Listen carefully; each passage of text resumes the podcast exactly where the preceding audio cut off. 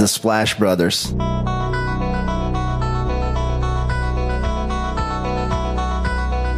The Splash Brothers, is that? The Splash Brothers. Splash Bros. The bond that you guys share being the Splash Brothers and everything.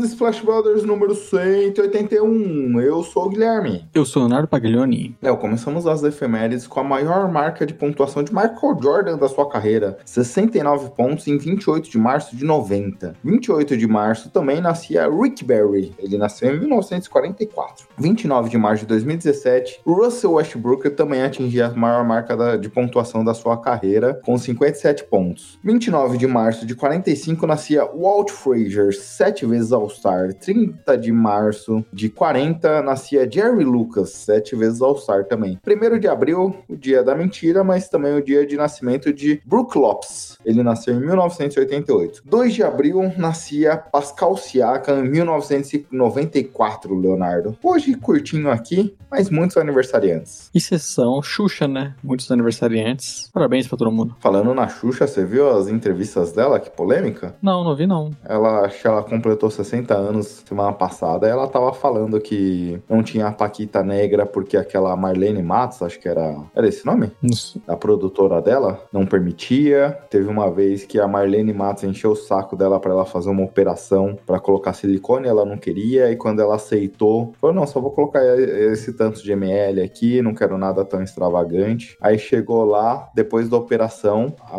médica que operou ela fez lipo, colocou bunda, colocou peito e nada do que ela queria. Colocou muito mais peito do que ela queria. Você fala: caraca, gente, que doideira. É, Se, se já temos um monte de coisa errada hoje, né? Imagina naquela época. É, exatamente. É um, é um ponto aí preocupante, né, Léo? E, e se a Xuxa, que é a Xuxa, fazem isso com ela, ela não tem poder sobre o programa dela, imagine a gente com os nossos editores aqui, Leonardo. Exato, é. Será que o Marco Túlio Barman nos silencia? Com certeza.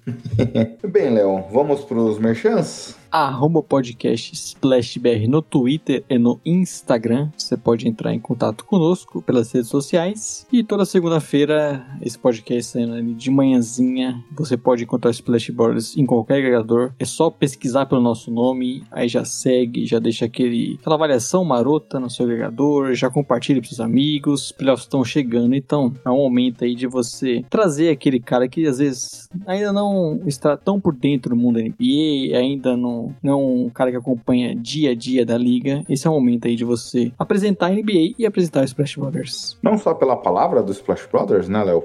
Mas também porque a gente, contando com essa edição, três edições, é, ou seja, três semanas também, para pós-temporada. É, a gente já tá beirando ali já a pós-temporada, a temporada regular acabando. Então é um momento que a gente sabe que todo mundo passa a olhar mais pra NBA. Então, pô, ajude a nós, pega o seu amigo que tá falando assim, sabe? Já aconteceu contigo, Léo? Você tá passando ali no corredor do trabalho, você vê alguém falando, alguém fala, opa, não, aquele Embiid, hein, será que ele vai ser MVP? Splash Brothers nele. Tem que ser assim, cara, já chegar dando a letra do Splash Brothers pra ajudar a gente a chegar em mais pessoas, pra ajudar seu amigo ou amiga a conhecer um conteúdo que você gosta aqui e nos ajude não só fisicamente, pessoalmente, mas também digitalmente indicando Splash Brothers, como o Léo falou, Twitter, Instagram, arroba podcast SplashBR. Daqui a pouco a gente precisa começar até a pensar em novidades, né, Léo? Também aquilo que a gente estava falando semana passada sobre YouTube, sobre Twitch, acho que também aproveitar os playoffs e tentar diversificar um pouquinho nossa produção de conteúdo, mas também, principalmente, carro-chefe da casa, agregadores de podcast. Então deixa um joinha, deixa um like, deixa um five stars no agregador que você ouve, mas principalmente no Splash,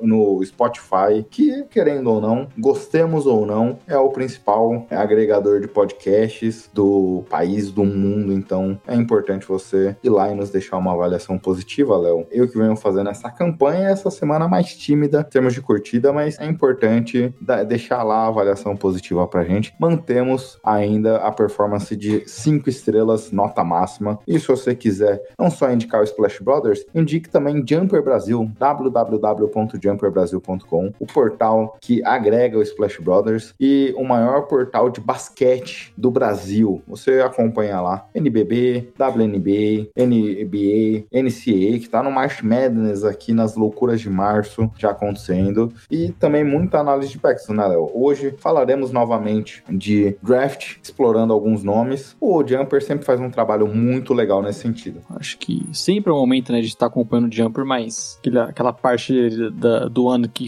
vai chegando ali, né, o, o draft, tem o March Madness agora, então você cada vez mais podendo ficar por dentro dos novatos que vão estar chegando na, na NBA e também playoffs, né, playoffs chegando, sabe que o Jumper faz muitas lives, até mesmo pós-jogo, pós então você tem lives ali de madrugada, vale a pena acompanhar o trabalho do pessoal, porque com certeza você vai estar por dentro de tudo que está acontecendo na NBA. Também vale acompanhar o trabalho do Marco Túlio Baiman, né, Léo? A gente vai fazer um anúncio daqui a pouco, mas o MT, independente de qualquer coisa, é um Splash Brother. Arroba Marco Túlio Baiman, o nosso editor aqui, que com certeza revolucionou o nosso podcast. Vale a pena entrar em contato caso você queira, né, ter alguma mudança radical no seu podcast também, e, ou até mesmo em áudio e tudo mais. Só que até aproveitando o assunto, né, Gui? Acho que é momento de chamar ele. Exatamente. Vamos com o MT, porque temos um anúncio a fazer sobre Splash Brothers, Marco Tulio Baima, Guilherme e Leonardo. Vamos lá com ele? Bora. Bem, Léo, agora vamos pro assunto introdutório, porque a gente tem um convidado aqui para fazer um grande anúncio no Splash Brothers. Não, não, o Splash Brothers não está sendo vendido e não é o Jeff Bezos que está na linha, né? É, um, um convidado aqui que eu tenho certeza que o nosso ouvinte gosta bastante. Eu não sei se a notícia, Gui, ou a novidade vai ser da graça de todo mundo. Isso aí a gente vai ficar sabendo depois. Exato, porque o Marco Túlio Bama resolveu nos abandonar, Léo. Sabia disso? É, rapaz. Mas acho que nosso craque MT poder se apresentar aí novamente, né? E contar pro nosso ouvinte.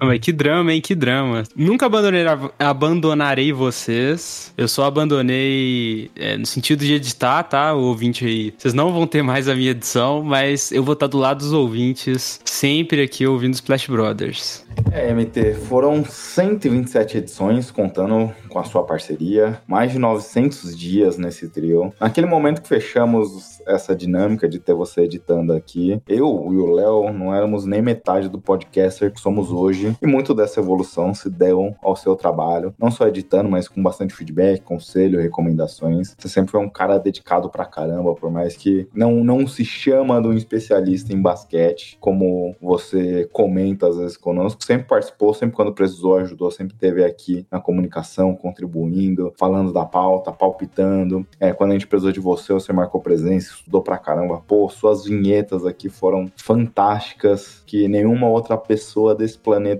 seria capaz de construir, conseguir produzir. A sua edição, que sempre contribuiu com os nossos vícios de linguagem, dicas e tudo mais. Foi uma longa parceria, uma parceria que nos fez muito melhores do que somos hoje. E, obviamente, que essa despedida não é a despedida que a gente queria ter, mas é a despedida que a gente tem. Obviamente, você editava de domingo, basicamente um trabalho insalubre aqui. Duas horas, né, Gui? De material bruto. ou mais, ou mais algumas vezes. Deixava a família, deixava a namorada para poder editar e, obviamente, a gente entende muito da situação, né? Cansar e de precisar ter uma vida. E você sempre se preocupou pra caramba com a gente, até no momento do anúncio, do anúncio da saída, né, Léo? O cara tava mais preocupado em querer saber se a gente ia ficar bem. Ele tava quase pedindo desculpa, né, Gui, por acabar tendo que sair. Obviamente, isso mostra como você sempre foi comprometido conosco. E, cara, eu fico muito feliz de ter tido você aqui nesse trio, nessa parceria vitoriosa pra gente. Léo, você foi que preparou uma surpresa. Essa foi a minha, textinho que eu escrevi aqui de agradecimento ao MT. Agora é o seu momento. Antes do Léo falar, só o arquivo confidencial, né? Vocês falaram aqui que. Ô, louco, bicho!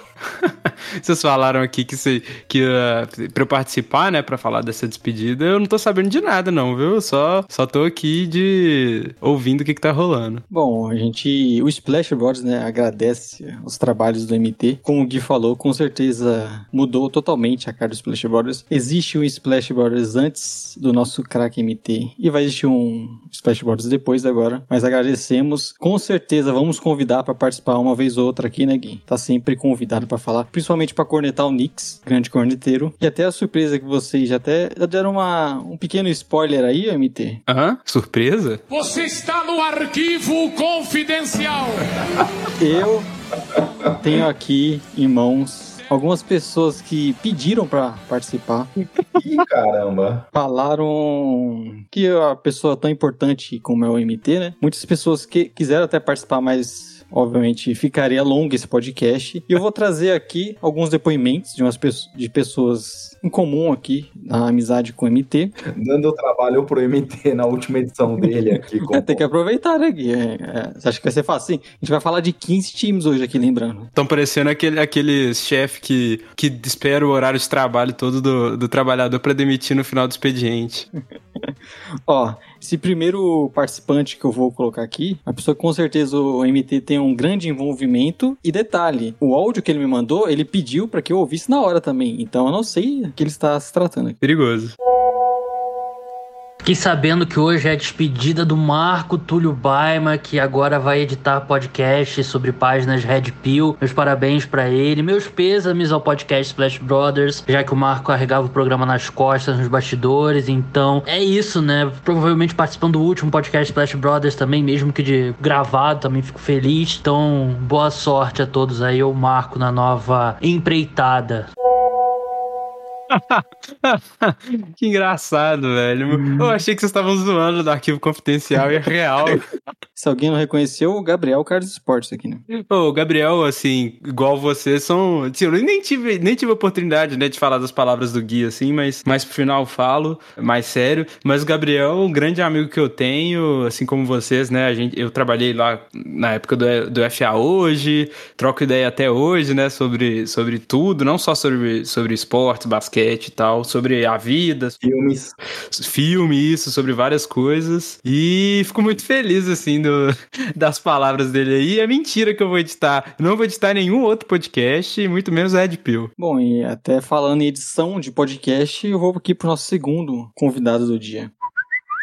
E aí, Marco Túlio, tudo bem? Acabei conhecendo você ouvindo Splash Brothers. Eu tinha ouvido os primeiros podcasts e depois que você está editando, acabou melhorando muito a edição dos meninos. Sei que você é um editor maravilhoso, inclusive chamei para o meu podcast, então você editou por muito tempo o meu podcast também. Sou muito grato a isso. Acho que você vai se dar muito bem no mundo podcast porque você é uma pessoa que tem carinho, tem paixão pelo que faz e te desejo tudo de bom.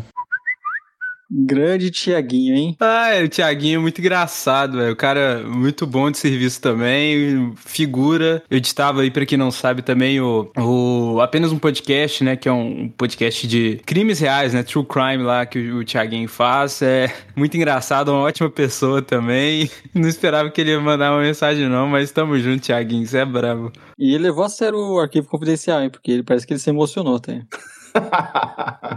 Bom, e aí, como no último áudio aqui do dia, um cara que tenho certeza que dos três é o que o MT mais gosta, mais tem carinho. Lá vem. Também conhecido como Crack MT, Marco Túlio Baima, um, uma lenda do mundo dos fantasy, do mundo da, do rap nacional, do hip hop, do trap e por aí vai. Nacional e internacional. Adoro, adoro ele, é pessoa maravilhosa. Só tenho a desejar tudo de bom nessa nova, nova jornada que ele vai, vai prosseguir aí, tá? Um forte abraço, meu, meu bonequinho, Marco Túlio. O mestre é um safado, ele já participou várias vezes aqui, mas eu adoro ele também, mas eu fico brincando, né, que na- no nosso mundo de, de fantasy, de NBA aí, o mestre dá mais atenção a outras ligas que a nossa, mas é, é isso, né, assim, acaba que na internet a gente, é, acaba que é desse mundo, né, hoje em dia, é, tá muito inserido na nossa vida e a gente faz grandes amizades, né, a partir dela. O mestre é uma, vocês são outras, né, o Gabriel, o Thiaguinho, assim, tive a felicidade de conhecer vocês pessoalmente né, foi rápido, assim, a vez que a gente se viu. Ainda mais o Léo, o Gui já, já encontrei outras vezes. O Gabriel também já encontrei pessoalmente, o mestre também. Então, assim, independente, né, se eu tô aqui editando ou não, vou estar como ouvinte, mas sempre muito próximo de vocês na amizade, assim. E eu que agradeço a oportunidade de, de somar com o projeto de vocês, projeto que é muito bom, assim, né, tanto que sempre muita gente elogia, né, o Splash Brothers. É, vocês sempre alcançam pessoas também importantes aí do, do, do mundo do basquete, do mundo podcast. Vocês merecem, assim, cada, cada sucesso, cada gota de sucesso. Eu fico feliz realmente de ter participado disso e, e gente, eu não, não morri não, tá? Eu vou estar aqui sempre porque vocês precisarem e, e é isso. Eu que agradeço pelo espaço, assim, quando eu entrei pro, pro time. Era um momento muito difícil, assim, né, para mim. Eu já até comentei sobre, sobre isso aqui, por questão de carreira. E aí vocês me ajudaram e, e é isso, assim. A amizade é o que fica e independente de, de podcast ou não, assim. Eu sempre, sempre estarei aqui para pro que vocês precisarem. E é isso. É, MT, saiba que do nosso lado também foi um prazerzaço trabalhar contigo. Como eu comentei, a gente aprendeu bastante aqui nesse mundo, nessa jornada, toda essa construção aqui. É uma pena é, obviamente a gente não queria ter que esse momento acontecesse, mas obviamente seus elogios a nós, mas o que eu tenho a dizer é que sua, seu talento é muito maior do que o Splash Brothers é hoje. Infelizmente a gente queria poder competir com outras é, mídias aqui para poder te manter dentro de casa, mas não é possível. O seu passo é caro, viu, cara? Então a gente só tem a agradecer aqui toda, toda a parceria, como eu comentei. E como você disse, obviamente, apesar do Léo colocar um tom dramático aqui nas mensagens e tudo mais, você não morreu, você ainda vai participar muito conosco, viu? Eu tô à disposição aqui para falar de basquete, falar besteira, recomendar filme, é, sei lá, álbum de rap, o que vocês precisarem também. Tô aqui ouvintes também que precisar, só entrar comigo em contato aí para indicação, para falar besteira, o que vocês precisarem, é isso aí. Não, não, agora você precisa ver no contrato, Léo. Agora que ele tá indo embora, ele faz, ele pode ainda fazer o merchan dele? É, vamos ter que ver aí se vai ser possível essa questão, né? Conversar aí com o nosso pessoal do financeiro e tudo mais. Bom, mas fica novamente o agradecimento aí pelo trabalho que o Crack MT fez aqui no nosso podcast. Vai participar outras vezes e espero que ele tenha gostado aí do nosso arquivo confidencial. Tamo junto, foi um prazer estar no projeto com vocês, né? E sempre falar aqui e aparecer outras vezes. E é isso. É, enquanto isso, o Laurão entra na sala aqui. E aí, Laurão, boa noite. Boa noite, Lauro. Chegou no momento de despedida aqui. O Lauro que vai ter essa. poder colocar isso no currículo, né, Gui? De, de última edição aí do, do podcast editado pelo Crack MT. O Laurão foi o primeiro convidado do Splash Brothers e participa dessa. Primeiro e último. dessa despedida aqui agora do MT. Se eu tivesse me, me avisado com antecedência, eu pre preparava também uma, um depoimento, né? Uma pena, uma pena, MT. Como diria o Faustão, Laurão, quem sobe faz ao vivo, bicho. Quem sabe faz ao vivo, bicho. Não, mas é isso, pessoal. Obrigado aí de verdade pelo espaço. É, sempre trazendo pessoas, personalidades do mundo do basquete aí, o, o Lauro, que sempre votou ao meu lado no Embiid, Embiid MVP, e é isso, né? Beleza, valeu, MT. Tamo junto. Valeu, gente. Hein, Léo? Você se emocionou? Chorou um pouquinho? Existem esses momentos na vida, né, Gui? Que trazem ensinamentos pra gente também e a gente tem que seguir em frente. É, mas nosso filho cresceu, né, Léo? Como já dizia Kelly Kim. E aquele momento, né, Gui? De o jogador despontando, Real Madrid vem em cima, Barcelona, não tem como segurar, né? É, mas vamos torcer, Léo, pro Lauro Cantarelli, nosso amigo da noite aqui, nunca faça que nem o MT e não nos dê uma facada pelas costas, hein? é isso isso e agora, né, Gui, já mudando assunto para falar de Kings. Não tenho nada melhor do que a despedida do nosso craque MT, também falar do nosso grande Sacramento Kings. Splash! Exatamente, Laurão. Seja bem-vindo. Um prazerzaço ter você de novo aqui. Última edição, como a gente falou em off aqui, última edição do Marco Túlio Baiman aqui no Splash Brothers com a sua participação, hein? Que prazer para mim, né? Pra ele talvez não tanto. É, obrigado novamente pelo convite. Quem poderia imaginar que a nossa edição anual do Sacramento Kings seria duas vezes nesse ano, hein? Jamais imaginei que esse dia chegaria. Exato, e com Kings, obviamente, você estava até trazendo doses de realidade pro, pra boca maldita do Splash Brothers, zicando mais uma vez um time, mas o Kings vive um excelente momento, né? Quando a gente olha ali os aproveitamentos, Laurão, até, é uma das 10 maiores campanhas da história dos Kings, isso daí inclui tempo de Rochester e Cincinnati Royals. Se a gente olhar só no período em Sacramento, aqui eu só tô falando de aproveitamento em percentual de vitórias, né? Quinta maior campanha da história. Não é algo pequeno que a gente tá vendo esse ano. 17 anos sem playoffs. Acho que no nosso primeiro podcast dessa, dessa temporada, você falava um pouco da expectativa de vitórias, de classificação, mas olhando como torcedor, é muito maior do que a gente imaginava, né? Acho que ninguém projetava um time brigando ali pela segunda posição da Conferência Oeste. Mas queria te ouvir um pouco sobre isso também, que você explicasse pra gente, para quem tá acompanhando o King só nesse podcast nesse momento, o que teve de mudança pra gente ver um time que nesses últimos anos foi saco de pancada para se colocar nessa posição? É, assim, essa temporada realmente é uma temporada que dá pra dizer que é histórica, né? Porque o Kings teve, tá desde 1985 em Sacramento, né? E de 85 até 98, 99, uh, também não foram boas campanhas. E aí teve aquele momento de 99 até 2006 que foram bons anos, sempre com campanhas positivas. E teve alguns anos que teve mais de 50 vitórias, né? E aí passou esse hiato, pequeno hiato de 17 anos aí sem playoffs. E essa temporada novamente tá um time competitivo, né? Antes de começar a temporada, tu ser um pouquinho positivo sempre, mas eu tava imaginando ali um nono lugar sendo muito positivo, nono, décimo lugar, pelo menos para ter um jogo de play em casa e tentar, na melhor das hipóteses, passar e ter o segundo jogo do play em fora para tentar se classificar para os playoffs, né? Então essa temporada a gente muito provavelmente, né, acredito que vai classificar aí com mando de quadro, inclusive, é uma campanha histórica, né, cara? A gente todas as casas de aposta colocavam o Kings ali com 34 vitórias no máximo e o Kings já está com 43, faltando 10 jogos pro, pro final da temporada. Então essa temporada realmente não tem como ser diferente como uma temporada histórica para todo mundo, mas principalmente para quem acompanha o Kings aí nesses últimos anos, que viu muita coisa bem ruim, né? Pra dar um resumo pra galera, né, cara? Temporada passada era a terceira temporada do Luke Walton como, como técnico do Kings e o Kings jogava basicamente em isolation, né, cara? Então, o Kings tinha aquele esquema mais ou menos como o Hawks fazia até umas semanas atrás aí com um antigo treinador, não sei dizer se segue fazendo porque faz tempo que eu não vejo o Hawks, que é aquela coisa que quando o Trae Young pega a bola, o DeJounte Murray espera. Quando o DeJounte Murray tá com a bola, o Young espera. E o Kings tinha isso com o Halliburton e com o Fox. Então, o Kings, depois da demissão do Luke Walton, como o Kings está tanto tempo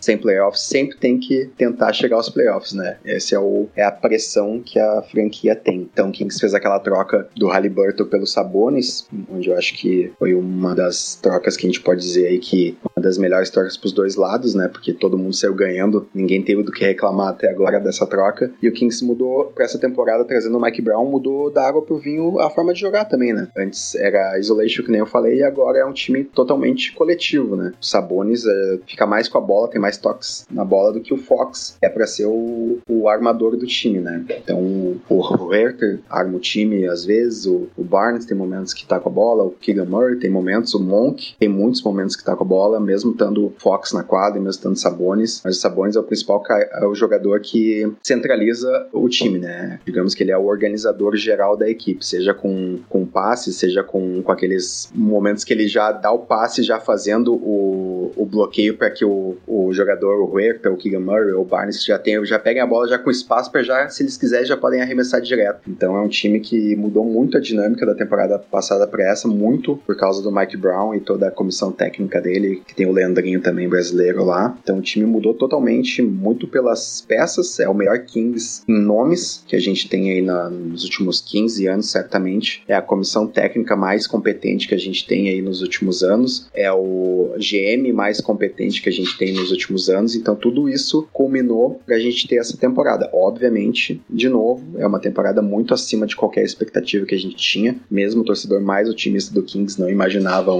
um mando de quadra. Acho que o mais otimista devia ali sonhar com a sexta vaga dos playoffs e o que tudo indica aí a gente está com cinco vitórias acima do quarto colocado. Então, o torcedor do Kings é sempre pessimista, né? A gente ainda tem um pouquinho de receio de dizer que vai ser mando de quadra, mas acho que dá para garantir. Esse ano, acho que não tem como ter pessimismo tão grande, né? Porque o King está numa temporada muito sólida, conquistando várias vitórias, né? Como o Lauro falou, já ultrapassando o que a gente tinha de expectativa. E o mais interessante, é o time que melhor elenco do Kings em termos de talento nos últimos anos. Fox jogando muito bem, o Sabonis, né, que contribuiu. Outras peças como o Kevin Huerter que o time conseguiu achar, mas o trabalho da comissão faz justo também a isso, porque não é, não era, a gente até debateu na época da troca, né? Não era um, um encaixe simples, Fox com Sabonis, você mudou outras peças, né? Como eu citei, o Huerter chegando, o Malik Monk. Então o time teve muitas mudanças, tem muito talento, mas você transformar isso, isso em um time forte que tá ali brigando no topo de uma conferência complicada como é a Conferência Oeste, realmente também traz muito mérito da comissão técnica. É, e quando a gente olha, né, um pouco do estilo, como o Lauro comentou, top 5 em passes, top 3 em assistências, um time que consegue rodar muito a bola, fazer diversas variações jogadas através de, dessa qualidade de infiltrações, top 8 em infiltrações, busca muito drive and kick, top 10 em catch and shoot, top 5 em pontuação dentro do catch and shoot, muito eficiente fazendo, pontuando dentro do garrafão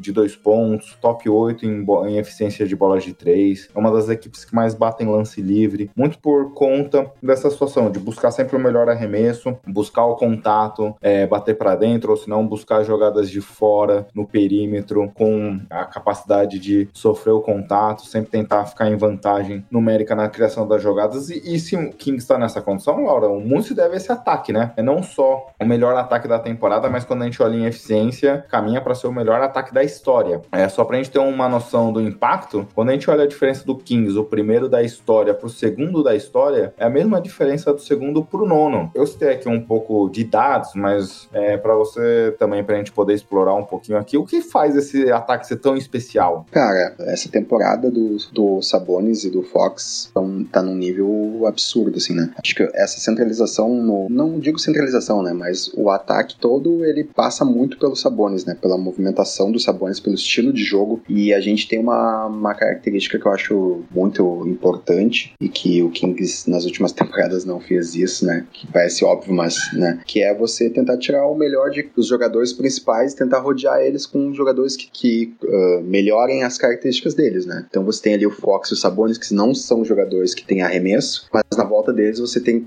arremessadores como o Huerter, o Keegan Murray, que tem aproveitamentos bem altos e tem movimentação fora da bola também, né? Que acaba ajudando a achar esses arremessos. Então o King centraliza muito no, no Sabonis, os, pelo menos o primeiro tempo do, do jogo quase sempre é centralizado no Sabonis e quando ele não tá em quadro, o Monk também, um jogador que, que tem muita movimentação, muito uh, dinamismo, né? É um pace alto do time como um todo. Então a, acho que tudo isso é um, é um somatório, como vocês falaram. O trabalho do Mark Brown é um trabalho excelente, né, cara? Não tem muito má. E o Kings tem esse ataque muito porque a gente faz isso, é pegar os principais jogadores e tentar uh, tirar o melhor deles, fazer o que faça mais sentido para tirar o melhor deles, né? E o Kings tem, tem conseguido isso a temporada inteira, praticamente. Dá pra dizer, né, Lauro, que o e que essa, que essa temporada foi a que o time conseguiu mais dar peças até pensando na, na carreira do Fox, né? O time que consegue mais tirar o proveito porque nós estamos vendo um time com mais, além de ter um jogador como o Sabores, né, que consegue também organizar, tirar um pouco da pressão, é, de, de fazer o Fox também jogar um pouco sem a bola, você tem muitos arremessadores, é um time que vem arremessando muito bem de três, isso cria espaço para um jogador que a gente sabe o seu principal talento, né, que é puxar contra-ataque, jogar na velocidade, invadir o garrafão, então, com certeza, esse ataque aí, é, o que o Kings conseguiu montar é o melhor aí que o, que o time viu nos últimos anos e, e potencializou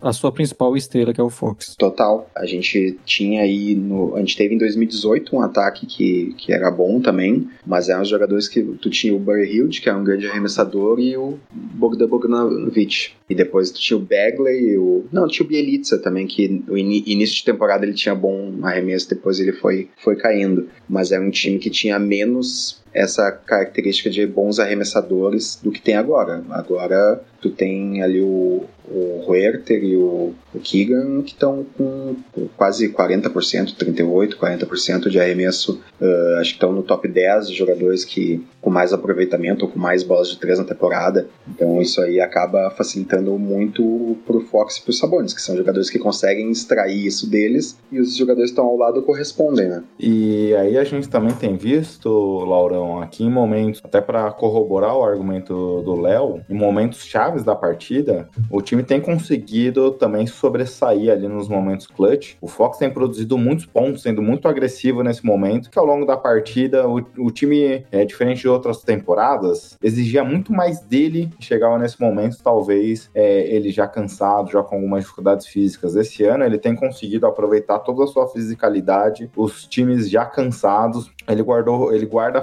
fôlego e consegue ser muito agressivo nesse momento do jogo. Quando a gente olha de maneira geral, em ambiente de clutch time, o Kings tem 24 vitórias em 39 jogos. Quando a gente olha a eficiência desses jogadores, Sabonis, Fox e Harrison Barnes tem uma das maiores eficiências individuais de jogadores em momentos de clutch time. É um time que consegue se sair muito bem nesses momentos, né? Então, muito também pelo que, como o Léo falou, o time tem conseguido depender menos do Fox em situações normais durante a partida e no momento que precisa mesmo que ele seja agressivo, que ele resolva a partida, ele tem contribuído. Sim, o Fox, a temporada passada, ele já era um, um jogador que no último período ele tinha uma das maiores pontuações em média da liga. Uh, óbvio, ele não tinha tantos companheiros, ele tinha que o jogo inteiro estar tá no 220 para conseguir fazer o Kings uh, chegar competitivo no clutch time, né? E essa temporada não, assim, tem jogos que o Fox nem tá tão bem por três quartos e o time tá brigando ou tá na frente do placar, ou se tá perdendo, tá perdendo por pouco, para quando chegar naqueles últimos cinco minutos é bola no Fox e ele cresce, né? O Lillard tem o game time, né? Então o Fox essa temporada tá mais ou menos nesse nível, assim, chega no, no clutch ali, ele,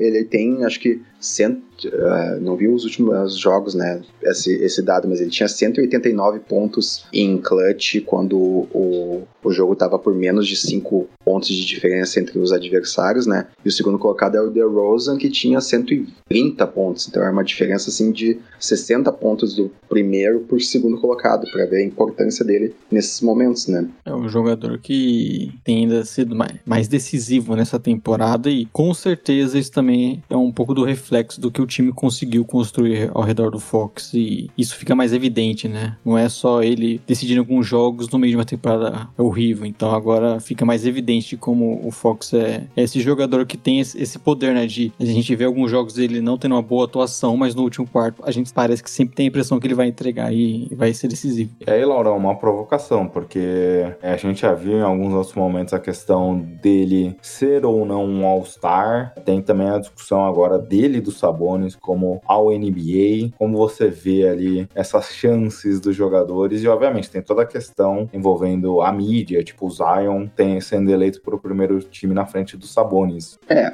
o Sabonis tem, tem chances de estar ali no terceiro time da temporada, digamos. Porque o primeiro time vai ser Embiid ou Jokic e o segundo time vai ser o que sobrar, né? Então, mas o Fox eu acredito que não. Muito. Tem jogadores eu jogando no mesmo nível ou até nível acima e também jogadores com uma mídia acima, né? Então eu não.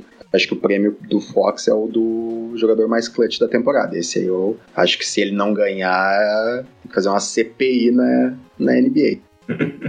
tá na moda, né, a CPI, então tem que aproveitar. Léo, da última vez que a gente debateu aqui o Kings, o Lauro trazia um pouco da preocupação com o aproveitamento das bolas de três. Naquele momento o time era um dos principais nesse quesito, continua sendo nesse momento, mas a gente falava da sustentabilidade, né? Muitos jogadores acima de 40%, o Huerta acho que tinha um aproveitamento beirando, acho que os 50% de três. Obviamente, tivemos oscilações nesse período, por exemplo, em fevereiro, o aproveitamento caiu para 12 segunda posição das bolas de três. A gente vê já em março, é, esse mês, recuperando o aproveitamento para um top 5. Como você vê também essas questões do Kings conseguir criar outras soluções fora das bolas de três para conseguir no momento chave, que a gente já viu em muitos momentos, né? Não tem como não lembrar do Rockets contra o Warriors, errando 13 bolas de três seguidas e perdendo aquele jogo. Então é um time que depende muito desse quesito, mas tem também capacidade para pontuar através de outras ferramentas. É, a bola de três no, no Kings é essencial, né? Porque a gente falou, é um time que joga muita velocidade, infiltração do Fox, os Sabonis fazendo handoffs, isso gera muitas bolas de três e, obviamente, para um ataque que tá nesse nível se manter no topo, eles precisam desse aproveitamento, né? até porque eles têm muitos jogadores especialistas nisso, então é necessário para esse ataque estar tá no seu mais alto desempenho que essas bolas de três caiam, porque a gente sabe todo o espaçamento que isso acaba girando, mas o Kings é um time que, por todo o talento que a gente disse, consegue se virar de outras formas, né? O próprio Fox sendo esse jogador agressivo, conseguindo arremessos difíceis em momentos importantes. O, o Sabonis também é um cara que não vem até tendo a sua maior pontuação na carreira, mas é sempre um jogador que incomoda bastante um garfão, rebotes ofensivos, consegue jogar ali naquela faixa. Então, é um outro tipo de, de pontuador também que esse time tem. Então, óbvio, a bola de três, até pelo ritmo que eles jogam, por, pelos jogadores que eles acabam tendo, é essencial para esse ataque ser o, o melhor da temporada. Só que você consegue ver em alguns momentos em que jogos mais complicados esse time tem algumas soluções e isso já foi provado até nessa temporada. Mas o, o, o arremesso, esse aproveitamento que o, que o Gui trouxe, assim, é visto no a olhos nus, assim, no, no jogo, digamos assim, o ataque ser mais ou menos vistoso, assim, de, de se enxergar, porque antes ali do, da pausa do All-Star Game,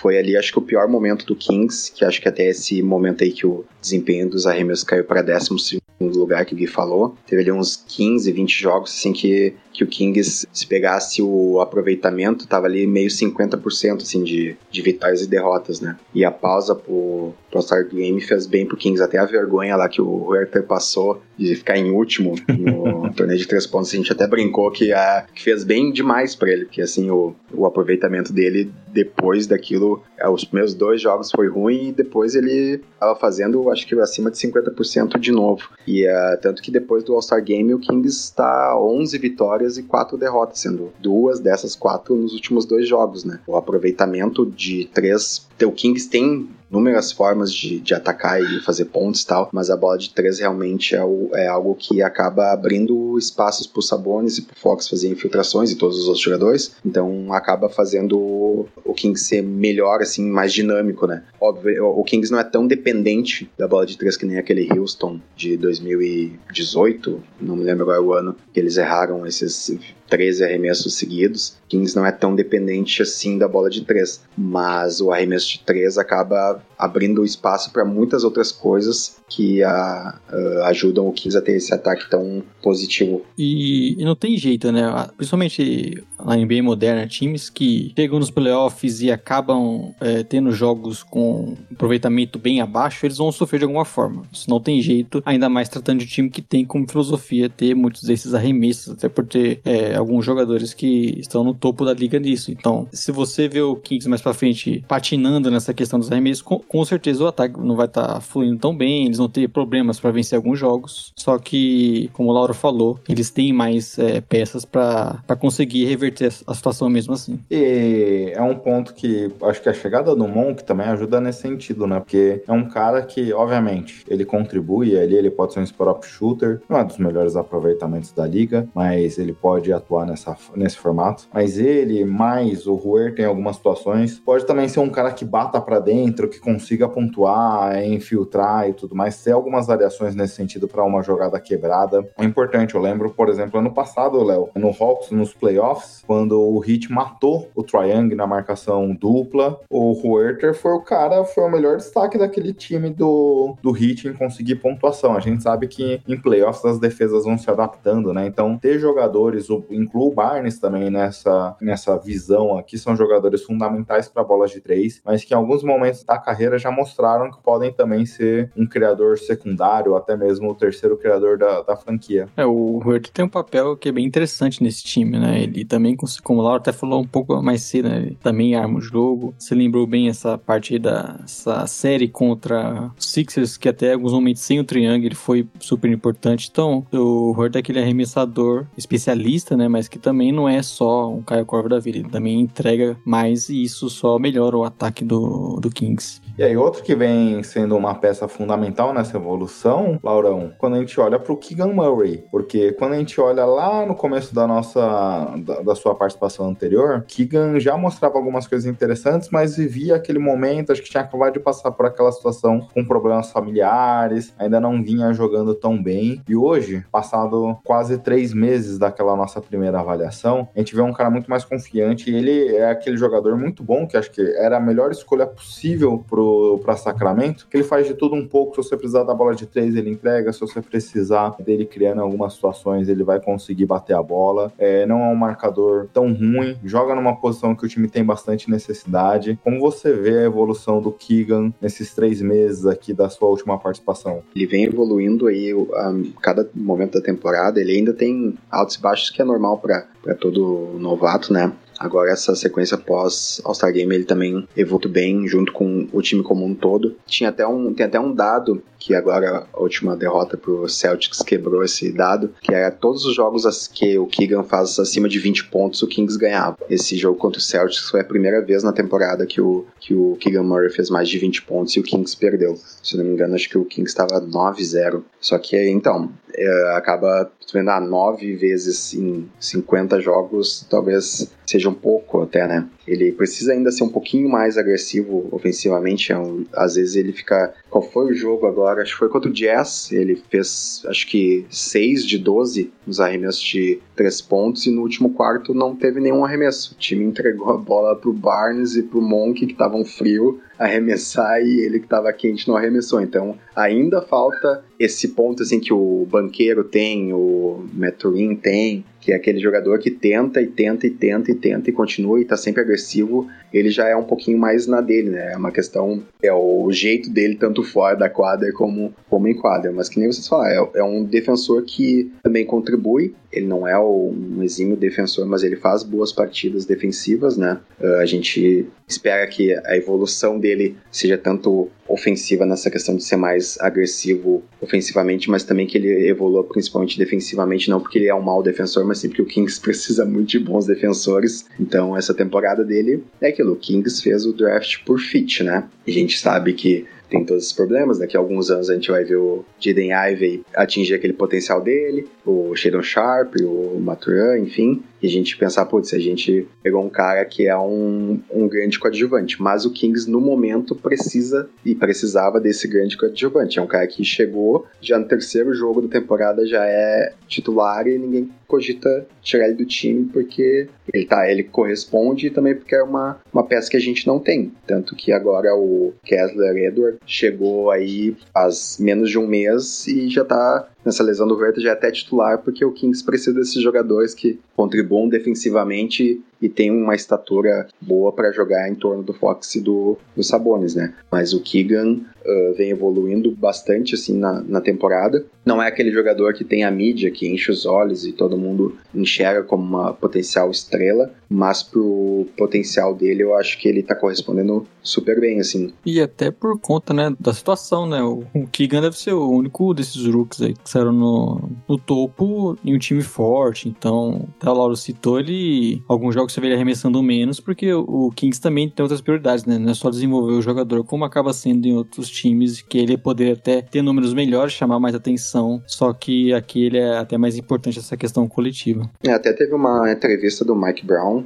uns dois meses atrás, e é isso, cara, o, é, o Kings precisa vencer, porque tem a pressão de chegar nos playoffs, e é aquilo, se o Keegan não estiver bem, ele simplesmente vai sentar no banco, último quarto, não vai entrar porque o Kings precisa vencer, né? Enquanto outros novatos, não. O time tá lá no final da tabela, então ele estando bem ou estando mal, vai jogar os seus 30 minutos toda noite, porque ele precisa se desenvolver enquanto jogador, errando ou acertando. E o Keegan no Kings não tem essa possibilidade. Jogou mal, vai jogar 25 minutos, jogou bem, vai jogar seus 30 e tantos minutos. Vai cortar o último quarto dele porque o Kings precisa vencer. E aquela complicação, né? Porque o Laurão foi citando o nome de alguns jogadores desse draft, Léo. São alguns fatores, né? O ponto que eu lembro, como se fosse hoje, da trade deadline ano passado, quando a gente participou lá com o Estabolito do Jumper, ele falava que, cara, não existe negócio sustentável que fica naquele momento 16 anos fora do playoff, 16 anos perdendo. Você precisa, em alguns momentos, você precisa agir deixando um pouco o futuro de lado para pensar no presente. Obviamente, tudo bem, a gente pode discutir quando isso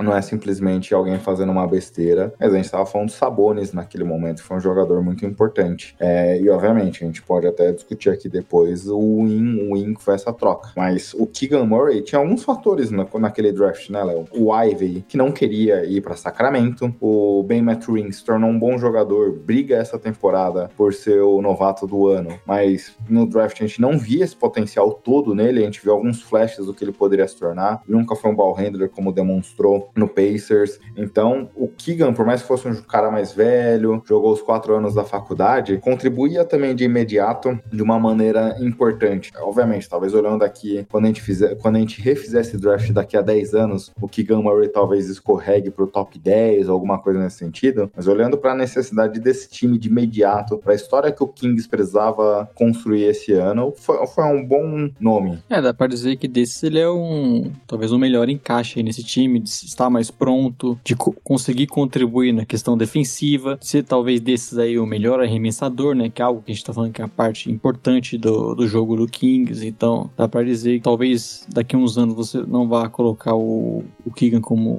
o top 5 dessa classe, mas com certeza é, hoje o que o Keegan entrega é o que o Kings espera e também com o passar do tempo ainda tem muito para evoluir e se tornar cada vez um jogador mais sólido que isso já por si só nessa situação do Kings, nesse contexto contexto de voltando aos playoffs tendo boa campanha já, já valeu a pena. Agora, Laurão, é uma das dificuldades desse time, a gente falou, melhor ataque da NBA, né? É, a gente só citou o ataque aqui, né, Gui?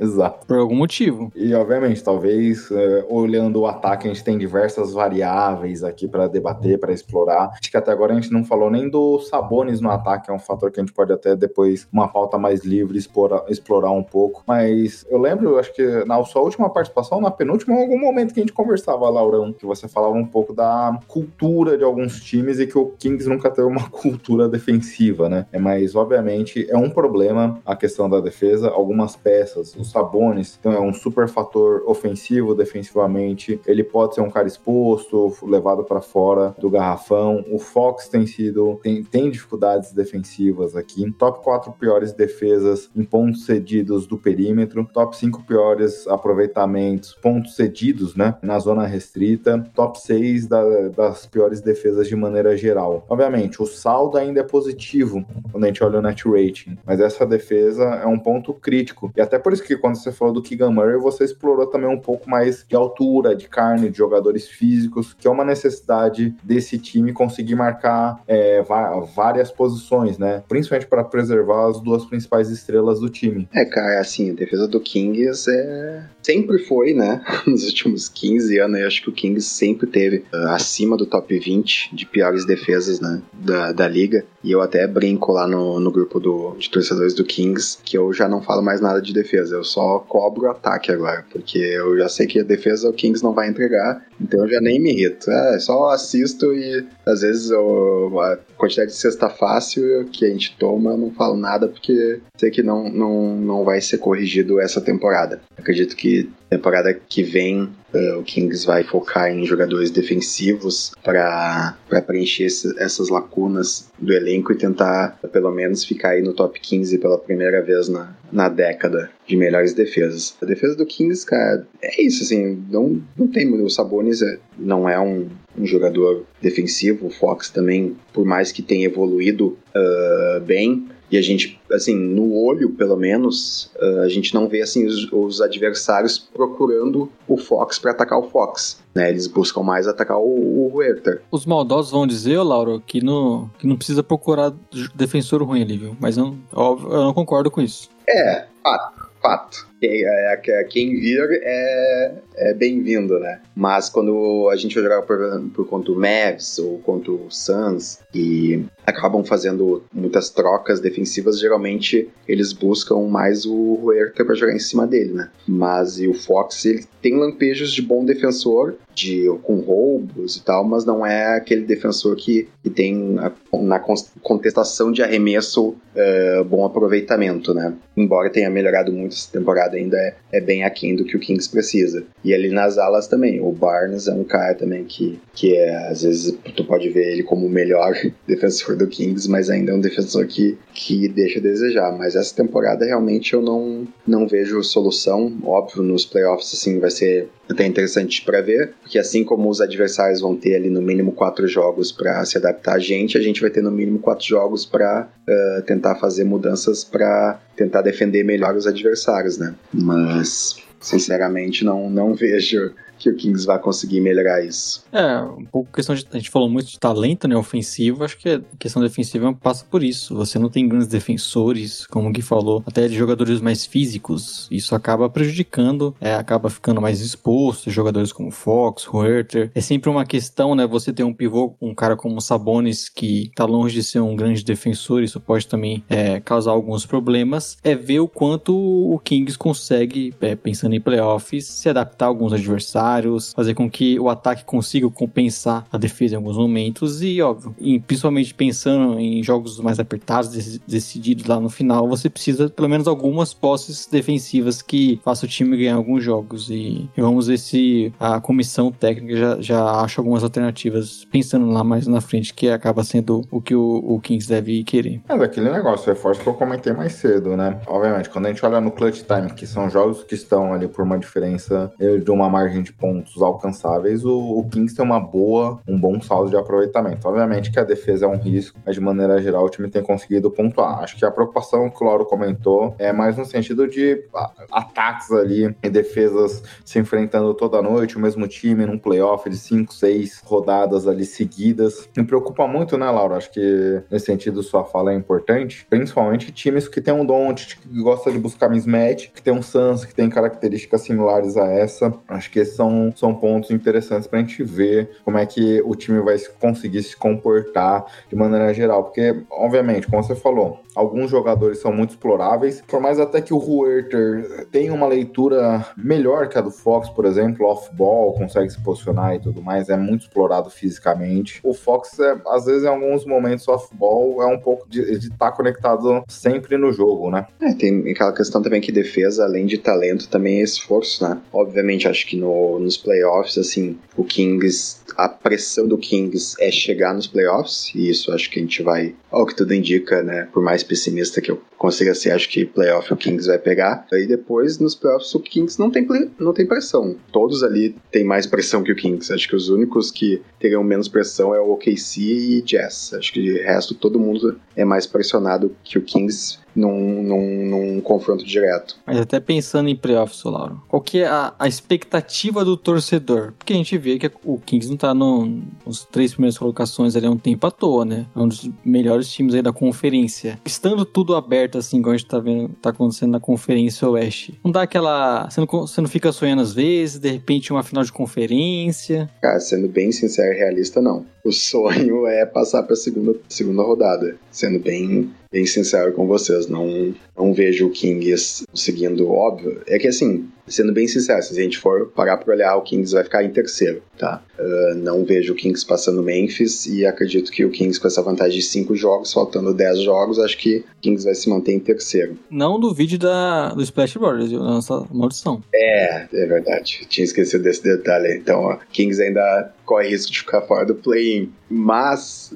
dito isso, se tu pegar e analisar assim confrontos, cara, eu assim, sendo bem sincero, o Wolves é um time que eu não, não queria pegar. Por mais que eu possa achar que é o mais fraco, se tu comparar com Clippers, uh, Mavs, Golden State e tal, e Suns, mas acho que Suns não tem como fazer o confronto, enfim. Mas é um, é um jogo contra o Wolves uh, péssimo assim pro Kings. Todos os jogos Kings e Wolves são horríveis pro Kings, assim, o jogo simplesmente não flui contra o Gobert. O Mike Conley adora fazer umas oito cestas de três contra o Kings por jogo. O Anthony Edwards adora ser clutch tanto quanto o Fox. Em contrapartida, o Clippers, por exemplo, é um confronto que a gente teve uns 176 a 175 e o jogo do Kings foi muito bem contra eles. Mas é aquilo, né, cara? Nos playoffs, tu nunca vai querer jogar contra o Kawhi Leonard e o Paul George. A gente não sabe como é que até a questão de saúde dele, né? Mas a princípio, dos times que o Kings pode pegar, assim, eu não consigo cravar assim, ah, esse aqui eu quero jogar contra, porque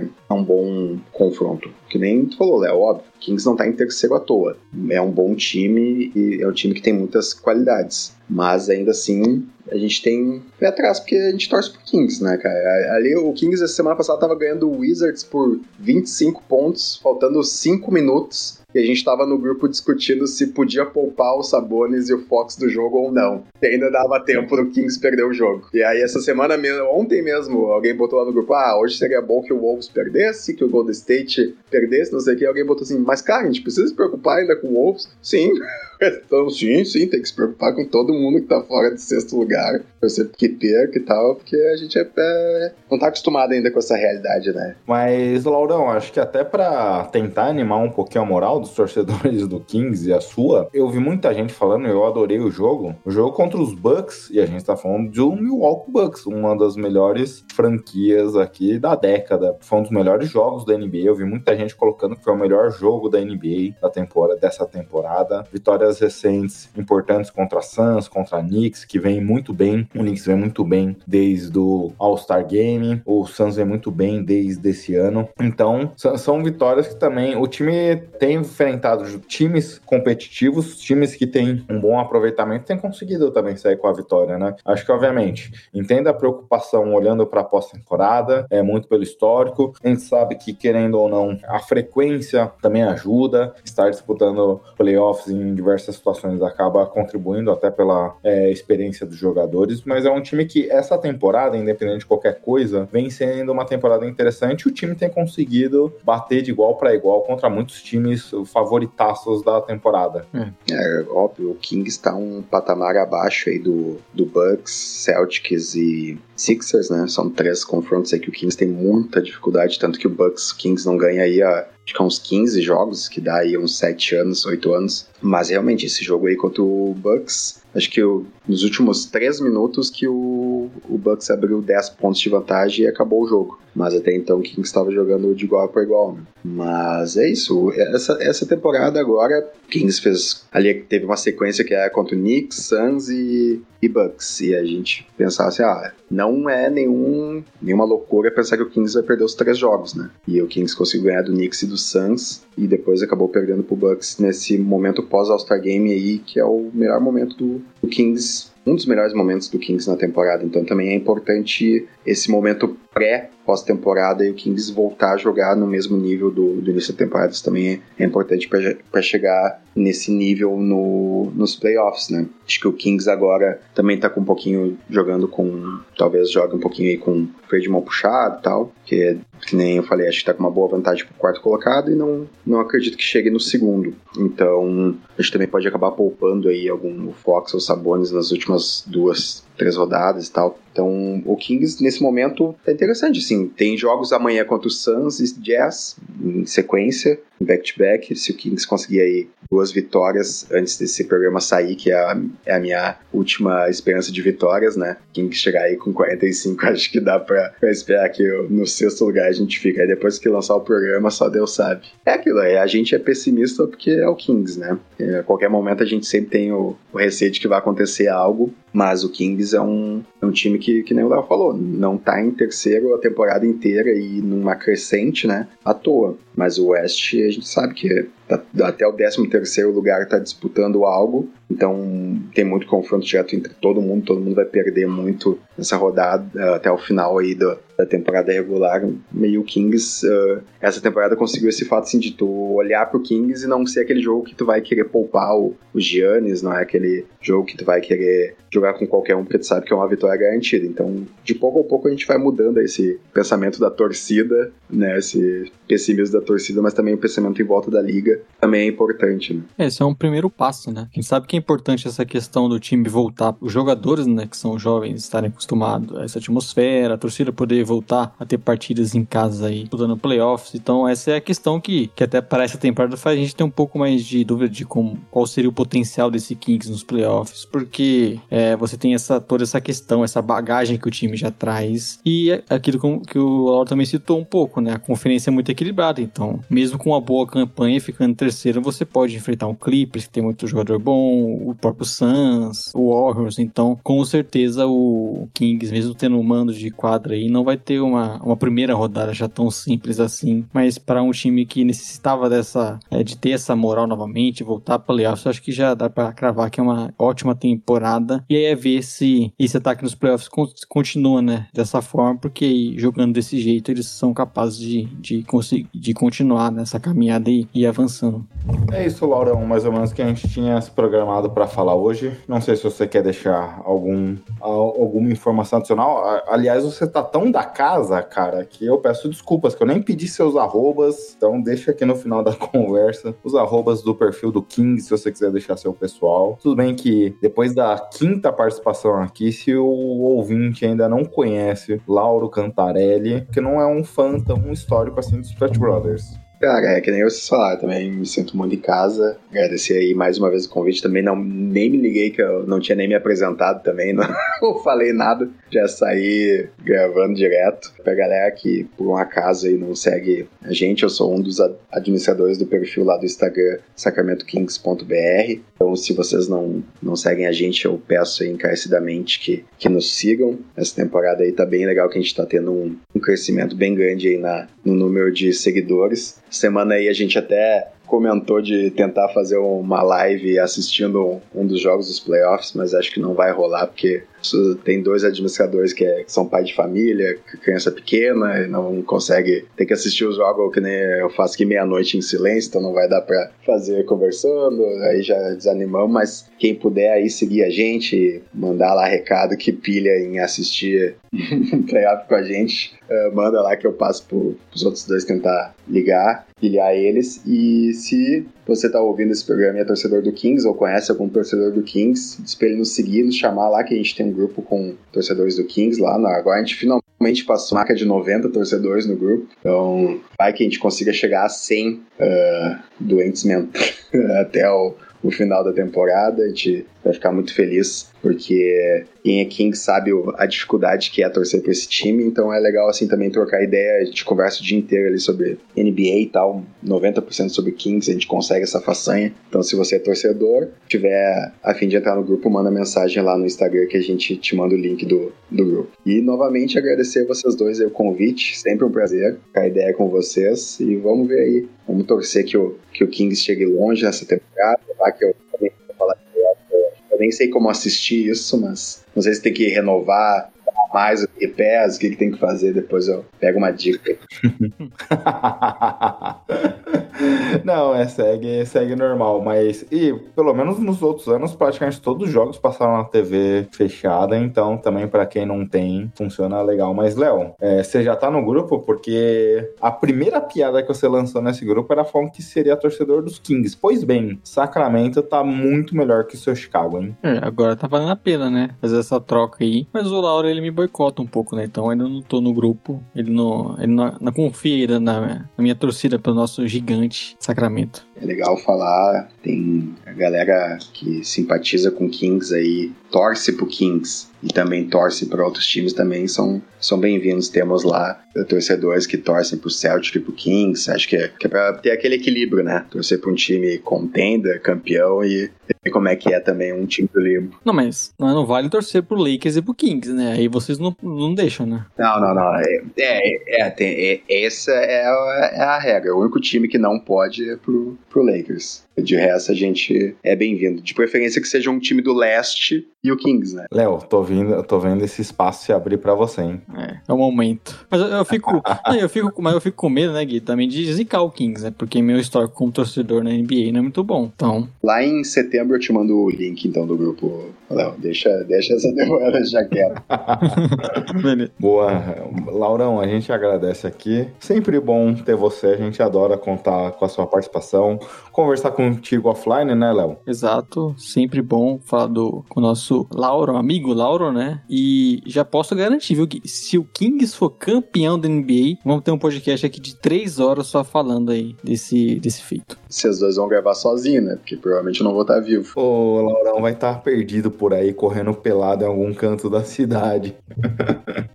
O, o nome do grupo do Kings sempre muda, né? Eu mostrei algumas vezes pro Gui, e essa temporada o que mais teve foi Cardiacs Kings, né? Que o Kings até contra o Bulls aí do Léo, o Léo viu, ganhou no último segundo, que é o que mais acontece essa temporada, é o Kings fazer teste para cardíaco. Então a gente já. Ninguém faz exame de cardiovascular essa, esse ano, porque o Kings já faz isso pra gente, a gente sabe que tá, tá todo mundo bem do coração. Então se o Kings ganhar, acho que ninguém vai, vai morrer, né, cara? Mas é sempre existe a possibilidade da gente não, não aguentar tamanha felicidade. E aproveitar, né, o momento falando do Kings para deixar um grande abraço pro ilustre torcedor Paulo Nobre, viu, Gui? Você sabia dessa? Não sei nem quem é o Paulo Nobre, viu, Léo? É, mas aí o erro seu, né? O maior presidente da história da Sociedade Esportiva Palmeiras. Ah, não sei nem quem que é o Palmeiras também, viu, Léo? Sabemos quem é Água Santa agora, né, Gui? Porra, aí não, Laurão. Eu tava te defendendo até agora, Laurão. Aí... Ah, bom, vamos torcer pro Água Santa, né? É o que nos resta. Ah, porque ele, o Água Santa tem os dois pontos, Laurão. Porque ele eliminou meu São Paulo foi quem eliminou o São Paulo. Eu tava na dúvida se ele tinha eliminado o São Paulo ou se tinha eliminado. É, eliminou o São Paulo. É, o Inter também não tá me dando. Faz anos que não me dá felicidade, aí eu prefiro ignorar futebol por enquanto. Aproveitar a fase do Kings, né? Vamos. Vai, agora que é. NFL eu tô bem, NBA tô bem, então vamos focar nisso aí. Deixa o futebol pra lá. É, eu tô tudo ruim, viu? Esse ano foi pra se esquecer nos esportes. Spurs, Colts, São Paulo, tá, tá difícil. Agora tu tem a loteria, né, cara? Olha, pela primeira vez que eu, eu, que eu me conheço por gente, eu não vou dar a mínima pra, pra loteria da NBA, é um, é um feito. Tenho a, a NBA das Minas, que faz uma live e sempre chama o Rodrigo, que é o KingsBR lá no Twitter, e aí ele até brincou nesse último ano, ah, eu tenho cadeia cativa aqui, porque todo ano eu participo da live. Esse ano vou ter que avisar ele, já que esse ano ele não vai participar. Aproveitar, né? Aproveitar essa situação aí. Não é sempre, né? Vamos aproveitar. Não, é, sempre que pode dizer não porque seu time não tá lá, então, então é bom. Eu, por outro lado, tô, tô nessa campanha aqui de é, a única decepção da temporada será nas bolinhas, ou a única alegria, né? Então, vamos ver, eu já preciso até começar a olhar, porque é daqui a pouco, viu? Acho que daqui a um mês que já deve sair o sorteio das bolinhas. E aí, Laurão, não, não te influencia muito, mas seguindo aqui o podcast, a gente vai falar de prospectos, viu? Então, se você quiser depois indicar para os seus amigos torcedores do Chicago Bulls, Bulls, a gente vai falar de nomes ali que pode estar no range deles. Ah, o Chicago Bulls tem um, um risco grande também não, não... Ah, não, vai participar do sorteio, mas tem um risco grande de ter uma noite triste, né? Como sempre. Ah, vamos o, o Bulls aí, acho que sou fã do DeRozan, vamos, vamos torcer que consiga chegar longe dos playoffs e não precise participar do, do sorteio também. DeRozan, que é o, eu achava engraçado que lá no grupo dos Kings a galera, alguém via assim, bah, o Kings tinha que ir atrás do DeRozan, alguém dizia, mas o DeRozan é pipoqueiro, chega nos playoffs é pipoca, né? Eu comentava, porra, tudo que eu preciso no Kings é um leão de temporada, né, cara? Pra gente chegar nos playoffs. Aí, aí vocês reclamando. Mas esse ano tudo mudou. Agora tudo mudou, Léo. Aproveita, é o momento, Léo. Te vou terminar daqui a, a, a, gravação, eu te mando o link aí tu pensa com carinho. Bem, ó, olhei aqui, Léo, 16 de maio, Draft Lottery. Então vai demorar pra me decepcionar com os Spurs, hein? Tem chão, viu, Gui?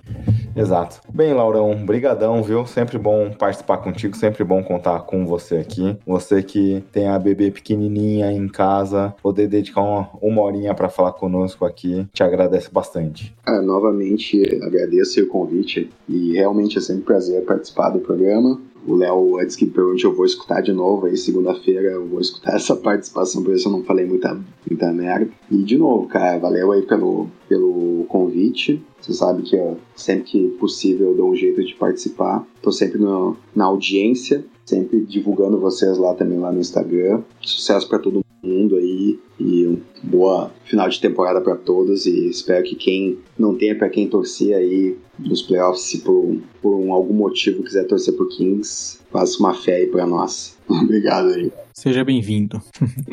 Valeu, Laurão. Obrigadão. Bem, Léo, acabei nem tendo condições de te perguntar aqui, porque foi uma sequência de embalos aqui, um atrás do outro, dois convidados nesse podcast, mas, pô, que, que edição movimentada, hein, cara? Quanta coisa, né? E ainda tá rolando NBA, né, Gui? Que a gente acaba esquecendo. E não só tá rolando NBA, tá rolando prospectos também, que agora é o assunto que a gente caminha. Muito bom bater um papo com o Lauro, Lauro é da casa. Laurão, como diria o Chris Ball, pô no alto, né, Laurão é nosso. Aquela resenha. É, a gente seguia a página do Kings do Lauro lá no Instagram, mas no Twitter sempre um tal de Lauro mandava mensagem pra gente, respondia nossos posts, conversava conosco. Não, eu falei que quando eu via Lauro, eu só lembrava do goleiro, né? Aí a gente, ô, oh, vamos chamar o perfil do Kings lá do Instagram também, falava conosco, a gente foi chamou ele. Quando a gente foi ver, era o mesmo Lauro que a gente falava já há mau tempo é, no Twitter, a gente falou, caraca, então acabou sendo bem bacana ter o Lauro, o Lauro que desde o começo tá aqui conosco, assim como o MT. Então essa edição não podia ser mais especial com pessoas especiais aqui conosco, né?